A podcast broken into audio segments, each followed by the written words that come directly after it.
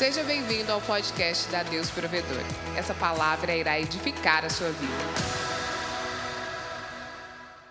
Abra sobre comigo em 2 Coríntios capítulo 7, versículo 1.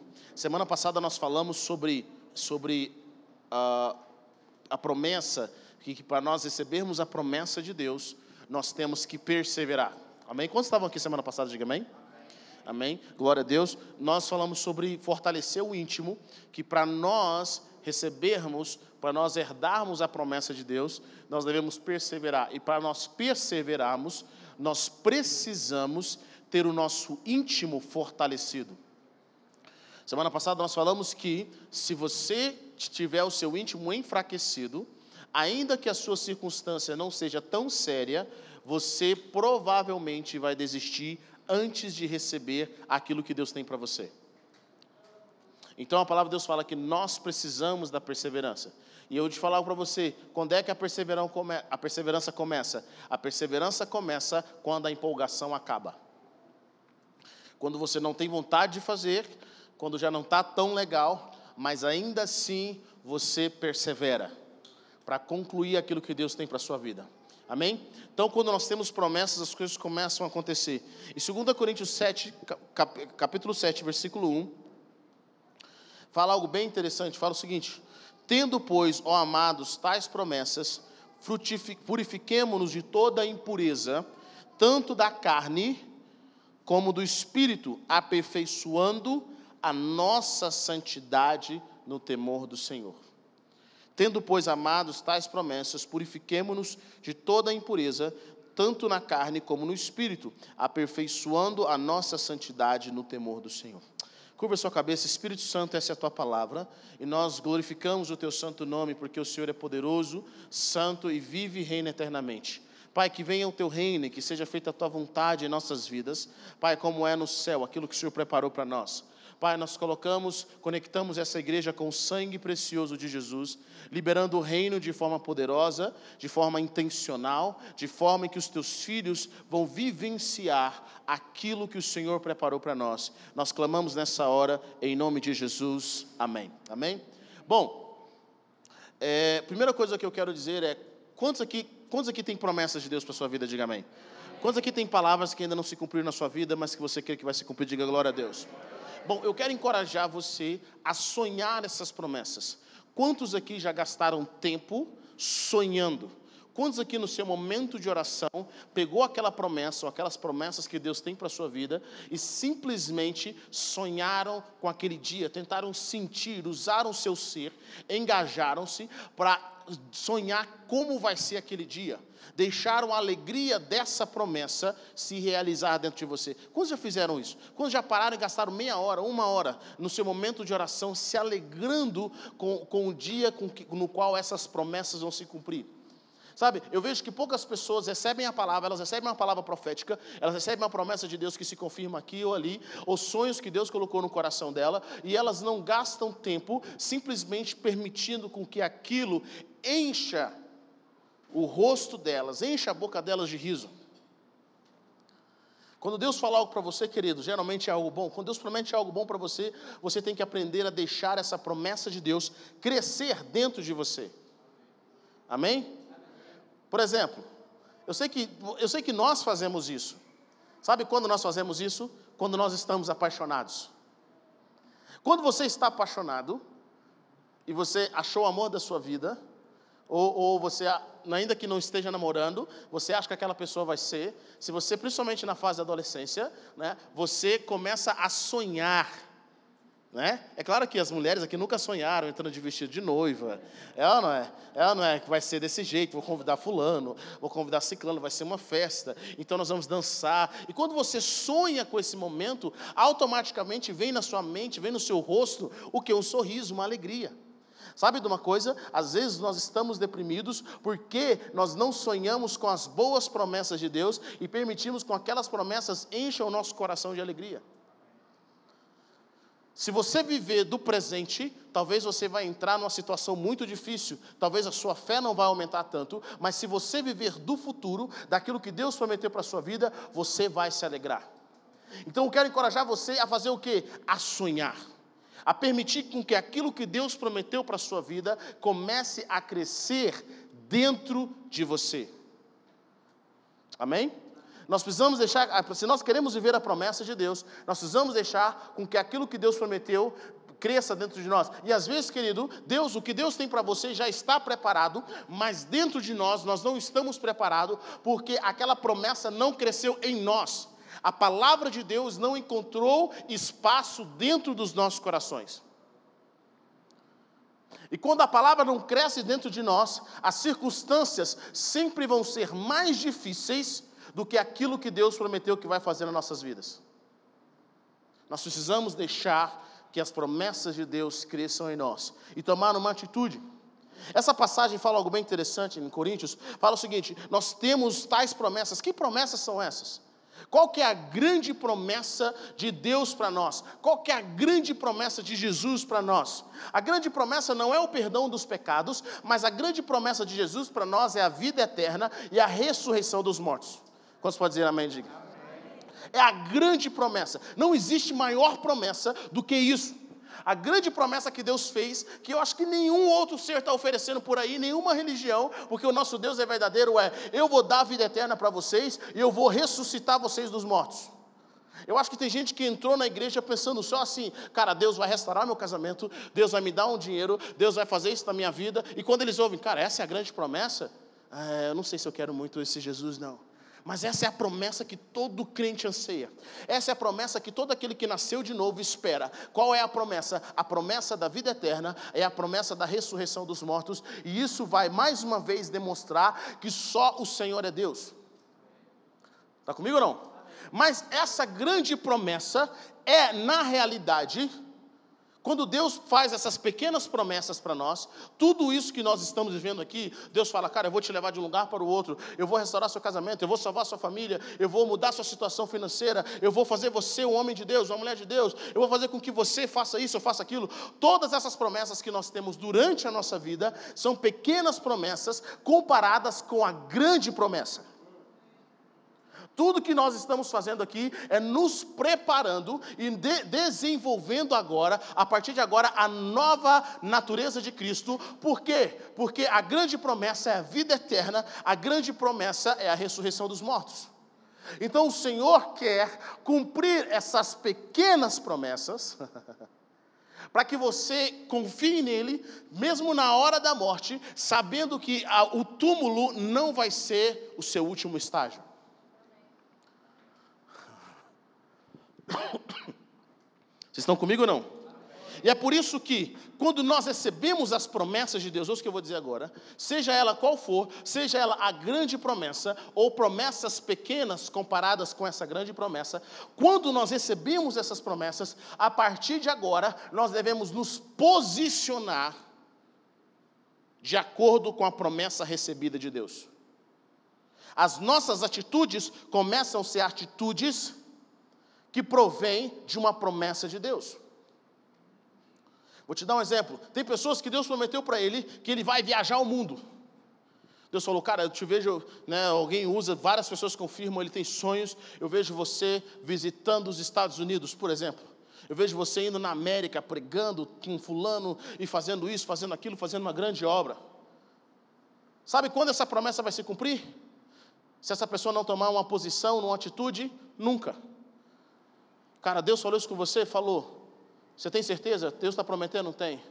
Você foi lá tirar seu visto? Você tem passaporte? Não, nunca fiz nada. Cara, não existe isso. Você não vai para aquele lugar porque você não se posicionou para receber a promessa. Tem um dos caras famosos de profecias, o pastor David Wagner, e ele é um cara assim, é o profeta favorito da Harry Baker, e ele é um cara, um homem de Deus, e ele disse que uma senhorinha sempre profetizava para ele para que ele, que ele ia viajar às nações. Ele era um cara do interior, olha, Deus vai te levar para as nações. E toda vez ela perguntava: Você fez seu passaporte? Ele é americano. Ele, não, deixa isso para amanhã, deixa isso para depois. E não sei o que. Ela, olha, Deus, as nações estão te esperando. Na hora que você fizer seu passaporte, você vai começar a viajar às nações. Ah, mas não sei, ela ficou no pé dele até que um dia ela ficou tão revoltada com ele, que ela era da igreja dele. Ele era um homem de Deus. Ela levou a, o papel da aplicação do passaporte. Ela falou: Vem cá, você não vai sair desse culto enquanto você não preencher os papéis aqui agora. Ele preencheu os papéis, ela, eu vou pagar para você e ela pagou para ele tirar o passaporte. Ele não tinha um mínimo, não era nem visto, ele não tinha um passaporte para viajar, para sair do país. Então ela pega, paga para ele, leva, vão lá tirar fotos, forçou ele a tirar as fotos, organizar, mandou pelo correio. Eu não sei se aqui no Brasil faz isso, mas nos Estados Unidos você pode fazer desse jeito. Ela forçou ele, fez isso até que chegou o passaporte. Cara, no dia em que chegou o passaporte, chegou um convite para ele ir para o México. No dia em que chegou o passaporte, passou uma semana, chegou um convite para ele ir para a África. No dia, que, no dia que chegou o passaporte, passou um mês, chegou um convite para ele ir para a Europa porque as nações estavam esperando pelo posicionamento dele. A minha pergunta é: às vezes você está, Senhor, Deus falou, eu vou te dar um carro, eu vou te dar um carro, mas você nem entrou na, na, na autoescola. Eu falo, pessoal, mas para que, que as pessoas perguntam assim, jovens, às vezes, para que, que eu vou tirar carteira se eu não tenho carro, mano? Tira a carteira que o carro vai aparecer. Amém. Deus falou que vai te levar para certos lugares, tira. Tira o passaporte. Toma atitude se posiciona. E muitas vezes nós não nos posicionamos para receber aquilo. E o apóstolo Paulo está falando algo bem interessante. Olha, uma vez que nós temos a promessa, que é uma promessa de estar na eternidade, que é uma promessa, grande promessa, nós temos as promessas de bênção para Deus. Deixa eu falar uma coisa para você: toma uma atitude, purifiquem-se. Purifiquem-se, aperfeiçoem em santidade. Ou seja, nós nos purificamos, nós nos santificamos, não para alcançar algo em Deus, não para alcançar a promessa, mas nós nos purificamos e nos santificamos porque nós temos uma promessa. E até o dia em que essa promessa vá se cumprir, nós precisamos estar posicionados corretamente, porque Deus diz que ia fazer. Está comigo ou não? Deixe a promessa de Deus crescer dentro de você. Segundo, tome uma atitude. O que, que Deus falou na sua vida? Olha, Deus falou que vai mudar a circunstância da minha família. Beleza. Mas deixa eu falar uma coisa para você. Quando Deus fala que vai mudar a circunstância da sua família, o primeiro a ser mudado é você. O que, que você está lendo sobre família? O que, que você está estudando? Quais são as áreas da sua vida que precisam expandir a sua mente? Expandir o seu coração? Você se posicionou para esse dia? Ou você vai ser a encrenca da família. Porque tem pessoas que acreditam que, cara, Deus prometeu, eu vou continuar aqui dormindo e amanhã Deus vai fazer algo na minha vida. Não vai. Querido, Abraão não foi teletransportado da cidade onde ele estava para a terra prometida.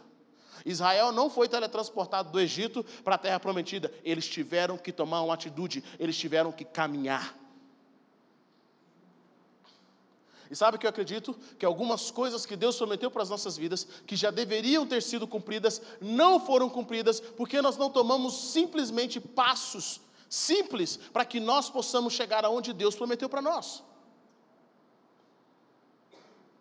É uma atitude.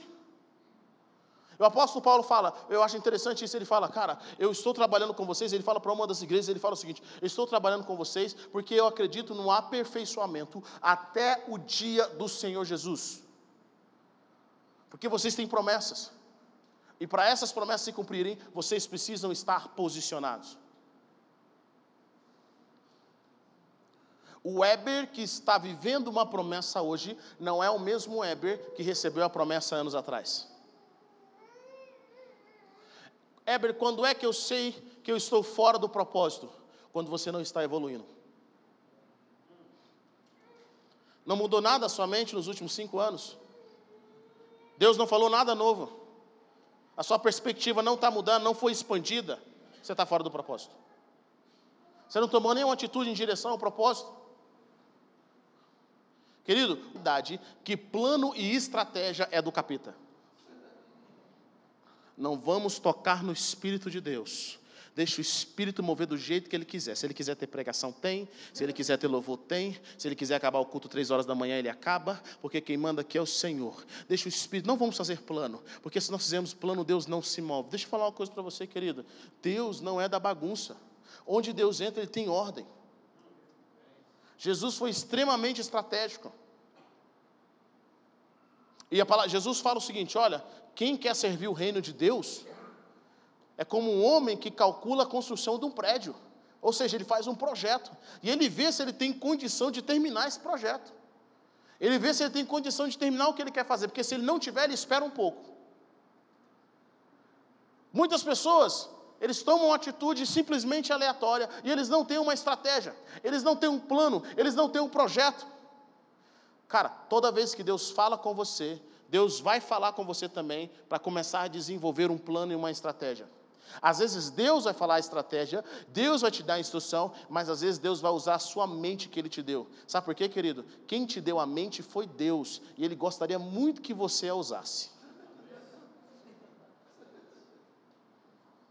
Ele quer que você use a sua cabecinha. Sabe quem não quer que você use a sua cabecinha? O diabo. O diabo quer que você não pense. O diabo quer que você seja passivo, mas Deus ama trabalhar com a gente. Sabe quem planejou o templo? Salomão, não Deus. o tabernáculo foi Deus, o templo foi Salomão. Por quê? Porque Deus ama. E a palavra fala algo bem interessante. O planejamento e a administração de Salomão foi tão fora do comum. A Bíblia diz que não, ouviu, não se ouviu, durante eles construíram um templo durante 40 anos, e a Bíblia diz que não se ouviu um barulho de martelo na cidade. Salomão fez um planejamento estratégico para construir um templo de uma forma tão interessante que durante 40 anos as pessoas quase não notaram que eles estavam construindo um templo. Ele era um homem de planejamento, ele era um homem de estratégia. Quando o povo de Israel sai do Egito e vai para a terra prometida, Deus tem uma estratégia, Deus tem um plano. Ele faz com que o povo não siga o caminho mais curto. Porque ele sabia que o povo ia desistir. Cara, Deus tem um projeto para a sua vida, qual que é o seu plano? Mas Éber, a palavra de Deus fala em, em, Provérbios 19, 21, muitos são os planos do coração do homem, mas o propósito do Senhor prevalecerá. Para que, que eu vou fazer planos se o propósito de Deus vai prevalecer? Deixa eu falar algo para você. Deus, que Deus quer que você faça planos, e saiba de uma coisa: se os seus planos não estiverem alinhados com o dele, ele vai vir e vai fazer com que o propósito dele prevaleça. Não tenha medo de fazer plano.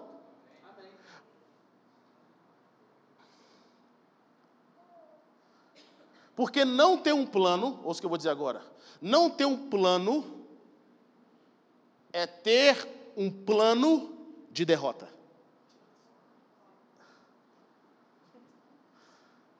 Vou dizer de novo. Não ter um plano é ter um plano de derrota.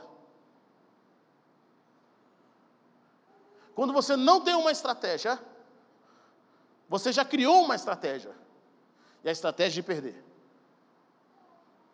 Às vezes Deus vai falar com você, Ele vai criar estratégias. É, significa que tudo eu vou saber? Significa que as coisas vão agir de acordo com o plano? Sabe por que eu, eu era um cara que não gostava de planejar e Deus tem me ensinado isso? Sabe por quê? Porque eu pensei, assim, cara, não adianta o que eu planeje, porque tudo que eu planejo não sai de acordo com o que eu planejei. Alguém já passou por isso ou não? Sim ou não, né? Nós já passamos por isso, cara, você planeja e não vai sair. Só que eu vi uma frase muito interessante de um general. Ele falou o seguinte: Eu nunca vi um exército, o nosso exército nunca ganhou uma guerra de acordo com o plano, exatamente como foi planejado, mas eu nunca conheci um exército que ganhou uma guerra sem ter um plano. Significa que o que você vai fazer não vai sair de acordo com o plano. Bem-vindo à realidade da vida. Porque o plano não é para fazer as coisas certinhas, do jeito que você pensa. O plano é para te dar um marco, para você não sair muito fora.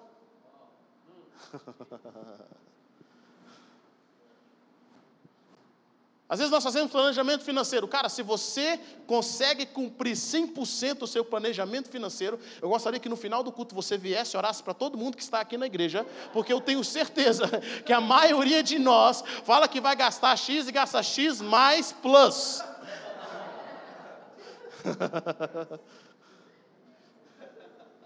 Mas você que tem um planejamento é melhor do que aquele que não tem.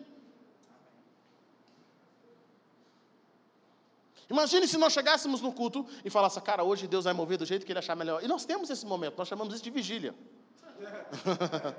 Você vem aqui, as cadeiras estão tudo para um lado do outro, mas imagine, com as crianças aqui no meio, a gente aqui, cara, vamos ver o que Deus quer fazer hoje. Vamos ficar aqui mais cinco horas.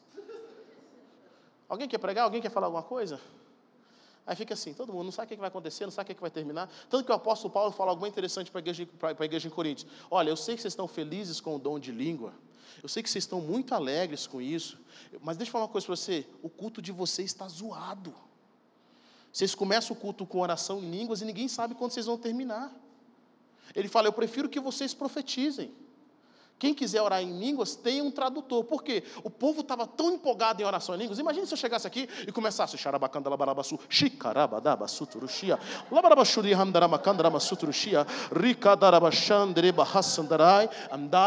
Pegou? Não pegou? Glória a Deus, você não está no espírito. O apóstolo Paulo fala: vocês bateram com a cabeça? Deixa eu falar uma coisa para você. Por isso que quando vocês orarem, eu quero que alguém traduza, vocês estão muito empolgados.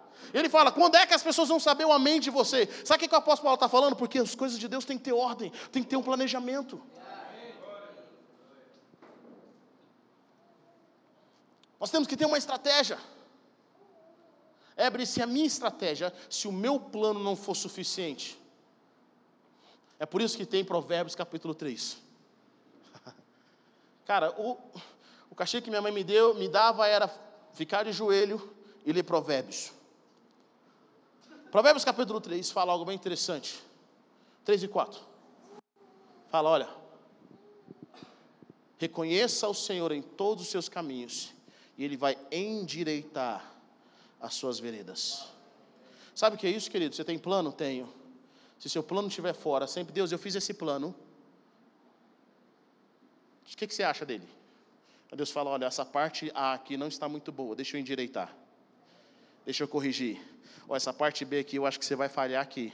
Tanto que Provérbios fala: nos muitos conselhos tem vitória. Muitas derrotas que nós sofremos foi falta de conselho. Sim ou não?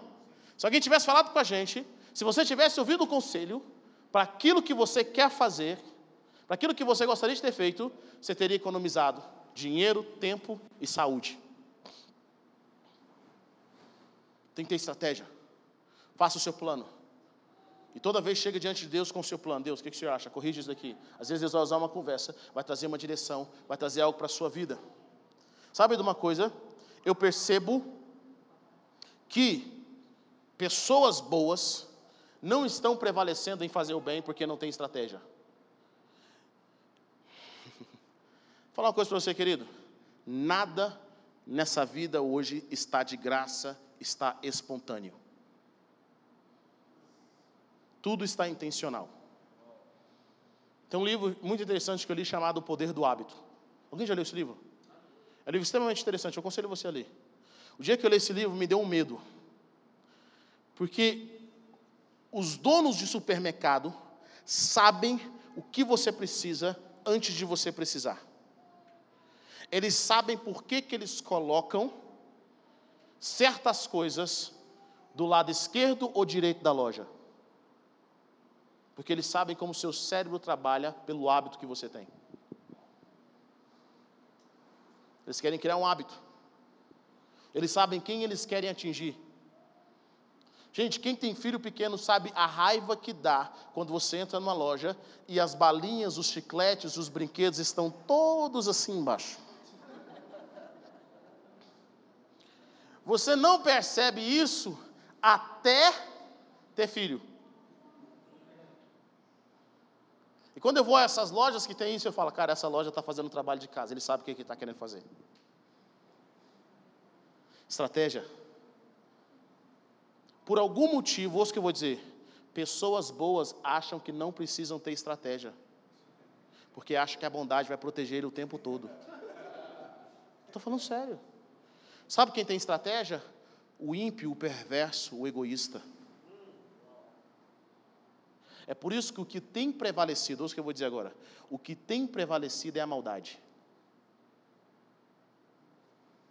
Porque até para você fazer triunfar o bem, você precisa ser estratégico. Olha o que a palavra de Deus fala sobre Jesus. A eis o meu servo, ele não esmagará a cana quebrada, e não apagará o pavio que fumega, até que faça triunfar a vitória, o juízo. Sabe o que é isso? Jesus podia ter ficado brigando com os fariseus, indo contra o sistema religioso da época, atacando Herodes, atacando os reis, falando como o mundo era perverso. Ele podia ter gastado a energia dele, mas Jesus falou o seguinte, cara, é, essas coisas não são a raiz do problema. A raiz do problema é o pecado. Então eu vou fazer a justiça triunfar na cruz. O meu alvo é a cruz. Eu vi uma frase hoje que eu achei interessante. Quem fica resolvendo problemas pequenos, ou quem é parado por problemas pequenos o tempo todo, jamais vai fazer coisas grandes. Você é a pessoa da picuinha? Toda hora é um probleminha? Toda hora é um drama? Tudo te para? Você não pode, não, você jamais vai conseguir fazer coisas grandes. Porque até para fazer triunfar a bondade, para abençoar pessoas, você precisa ter estratégia. Jesus foi cheio de estratégia. para salvar a humanidade, para alcançar as coisas, Jesus foi cheio de estratégia e nós precisamos ter estratégia. Você quer trazer o reino de Deus na sua escola, você quer trazer o reino de Deus na sua faculdade, você quer trazer o reino de Deus no seu trabalho, você precisa buscar estratégias. Você quer ver as promessas de Deus se cumprindo? Tenha estratégias, tenha planos. Não seja vítima das circunstâncias, mas comece a modificar as coisas. Estratégia e organização faz parte do reino de Deus. Querido, se você ler os cinco primeiros livros da Bíblia, você vai ver em diversos momentos que Deus está organizando o povo dele. Até o acampamento de Israel era um acampamento organizado. E se você olhar o acampamento de Israel, principalmente ao redor do tabernáculo, você vai perceber, perceber que eles formavam a cruz. E na hora de ir para a guerra, Deus falava para eles o seguinte: olha, eu quero que saia a primeira tribo tal, eu quero que saia a segunda tribo tal, eu quero que saia a terceira tribo dessa forma, nessa ordem. Por quê? Porque Deus é um Deus de ordem, Deus é um Deus de organização. O caos sempre vem onde Deus não está presente. Outro ponto que eu vou dizer uma coisa para você, que eu já vi muitas pessoas fazendo e eu já fiz. Esse negócio de deixar na mão de Deus, sabe aquela irresponsabilidade nossa? Sabe aquele negócio? Está na mão de Deus. Cara, toda vez que você fala está na mão de Deus, você deixa na mão do capeta. Sabe por quê? Porque a mão de Deus faz através da sua mão.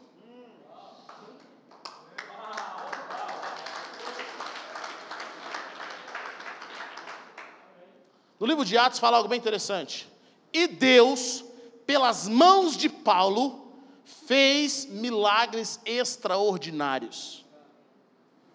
Que isso, eu acho isso uma palavra muito forte mesmo.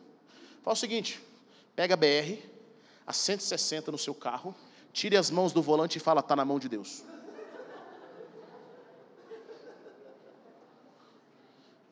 Mas complete a frase: Senhor, o meu espírito, porque você vai morrer.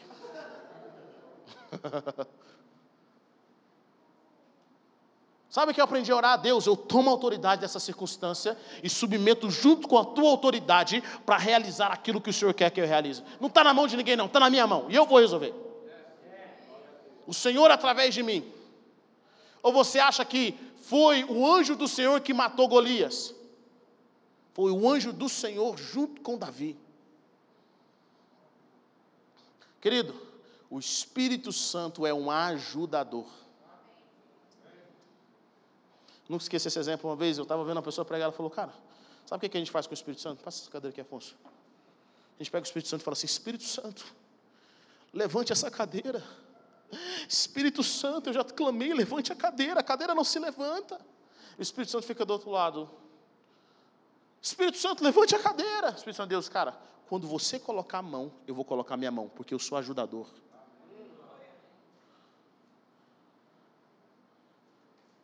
Deus não vai fazer por você, Ele vai fazer com você. Deus só faz por você quando você é bebê. Porque o Senhor quer levar você à maturidade. Vocês estão comigo ou não? Quando você tem estratégia e você coloca os planos na mão do Senhor, junto com o Senhor, planejando as coisas, nós temos que buscar um outro propósito, se chama, o quarto tópico é prevalecer. Querido, Prevalecer significa ser mais forte quê? Ser bem-sucedido. Significa que é o seguinte, tem muitas coisas que são de Deus na nossa vida, mas não estão prevalecendo. Elas não são mais fortes que outras. Sabe o que eu achava? Eu achava que estar em Deus é não ter nenhuma outra força contrária ao meu redor. Eu achava que estar caminhando com o Senhor é não ter nenhum inimigo vindo contra a minha vida. Pensamento errado e antibíblico. Porque até no Antigo Testamento, Deus fala o seguinte: olha o que o Senhor fala. Se por um caminho os seus inimigos entrarem, por sete vão embora. Significa o seguinte: que o seu inimigo pode sim entrar por um caminho. Significa assim que enquanto Deus está movendo, existem várias correntes malignas se movendo. Só que qual é a diferença? Quando o povo de Deus começa a caminhar em estratégia, quando eles começam a caminhar em obediência, aquilo que é de Deus prevalece. Hum. Mas quando o que é mal prevalece, o juízo de Deus está sobre aquele lugar. Oséias fala algo bem interessante, ele fala assim: olha, aqui o que prevalece é a mentira, matar, furtar, adulterar, homicídios, o que prevalece. O que, que, é, que, que ele está dizendo aqui? Ele não está dizendo que não tem pessoas que têm atos bons. Ele está dizendo que existem pessoas atos bons, que têm atos bons, mas o que prevalece, querido, o que, que prevalece na nossa cultura? Quando você olha para a televisão, para a cultura do Brasil, o que, que prevalece? A cultura brasileira. Às vezes você vai lá fora, as pessoas acham que as mulheres do Brasil andam pelada, andam igual o carnaval. Todo mundo aqui é um carnaval o tempo todo. Essa é a nossa realidade. Mas a, a mensagem que eles têm é que isso prevalece aqui. A minha pergunta é: o que, que prevalece na sua vida? Tem pessoas que têm atitudes boas, ouça o que eu vou dizer para você. Tem pessoas que têm atitudes boas e generosas, mas não é a predominância na vida delas.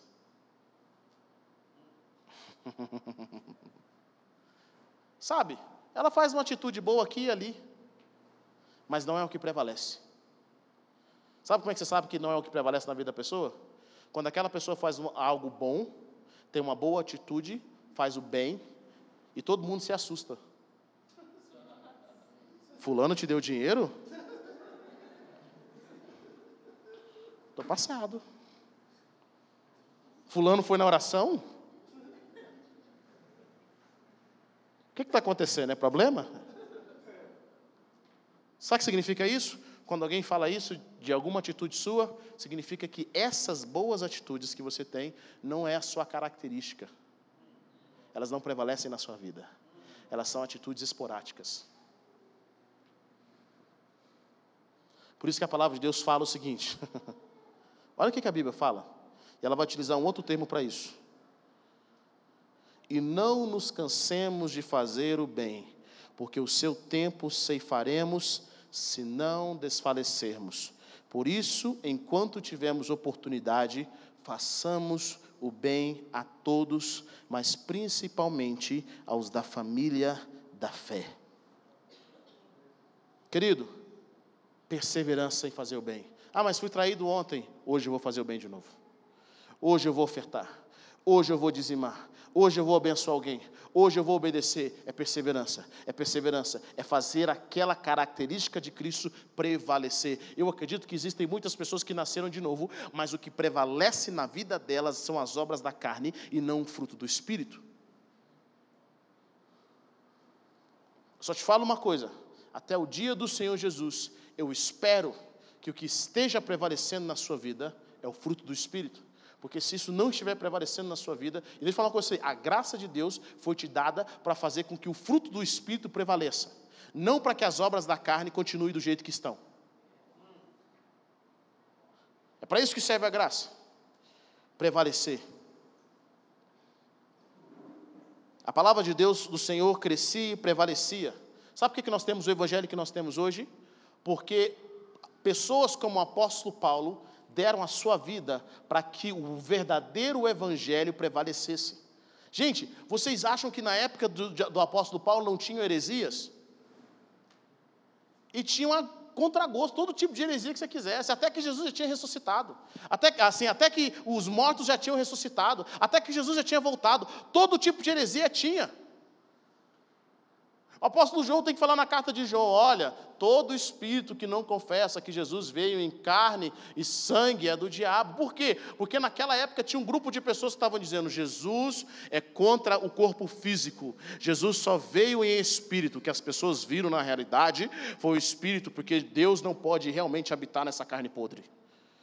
Todo tipo de heresia, heresia interna, heresia externa, tudo que todo, tudo eles tiveram que enfrentar. Mas sabe por que a palavra de Deus verdadeira prevalecia? Porque esses homens foram estratégicos e foram ousados para fazer com que o reino de Deus prevalecesse. É chegada a hora de nós fazermos prevalecer aquilo que Deus tem para nós, aquilo que Deus colocou nos corações. E por último, para nós vivermos a promessa, nós precisamos gastar tempo em oração. Sabe por que eu acho que muitas pessoas não oram? Porque elas não entendem o propósito da oração. E elas acham que oração é uma coisa boa que um crente tem que fazer de vez em quando. Sério?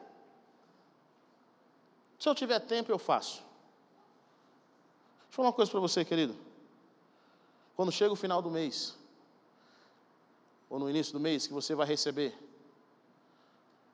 se você vai receber pessoalmente com seu patrão lá, você pensa assim, cara, eu acho que isso é uma coisa boa que talvez eu deva fazer, receber o meu salário. Você espera com ansiedade cair na sua conta. Por que, que estou dizendo isso? Quando você recebe dinheiro, você tem vários propósitos para ele. A oração ela tem algumas funções que as pessoas não entendem. A primeira função da oração é direção. Sabe quem sabe o caminho da sua promessa para chegar lá? Deus. Você não sabe, eu não sei. Pode conversar com quem que você quiser. Quem sabe o caminho para chegar lá é Deus.